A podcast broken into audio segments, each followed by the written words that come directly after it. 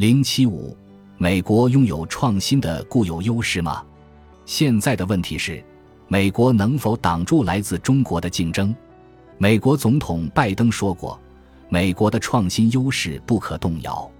他还指出，美国的创新优势体现在政治制度、经济制度和教育制度三个方面。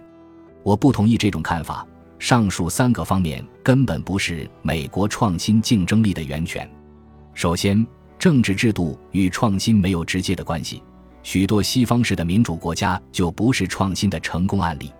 几乎所有欧洲国家都是西方式的民主国家，但受制于市场规模小、人口老龄化，南欧和东欧国家的创业创新水平很低。而在二十世纪七八十年代，中国大陆及台湾地区。新加坡和韩国都没有实行西方式的民主制度，但不能否认上述经济体都是相当成功的创新者。其次，经济制度的优势不可持续。创新的政策要素囊括贸易自由化、适度的监管、良好的基础设施，以及包括知识产权在内的完善的产权保护体系。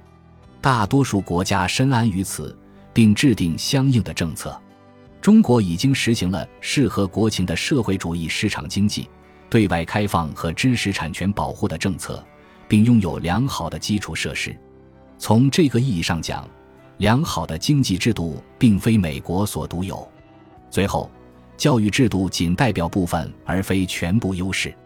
美国高中教育比大多数发达国家差，甚至比东亚国家还要糟糕。有人认为，由于死记硬背的应试教育制度，中国学生不会成为创新者，这纯属臆断。尽管中国高中生的学业压力沉重，但是没有证据显示超负荷学习会对创造力有明显的弱化影响。其实，日本学生的教育压力何尝不是与中国一样呢？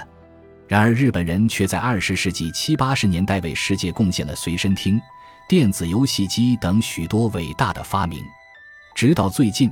日本制造的质量才因其劳动力老化而饱受重创。韩国的教育制度也与中国相似，但韩国在汽车工业、家电行业等领域的创新非常成功。近年来，许多中国企业已经在高技术产业中发挥创新引领者的示范作用。可见，二十世纪七八十年代形成的中国教育体系并不会抹杀创新。如果非要找出美国无法被抢走的固有优势，那就是能吸引和留住更多的优秀人才，并且维持相对较高的生育率，这是世界其他地区无法做到的。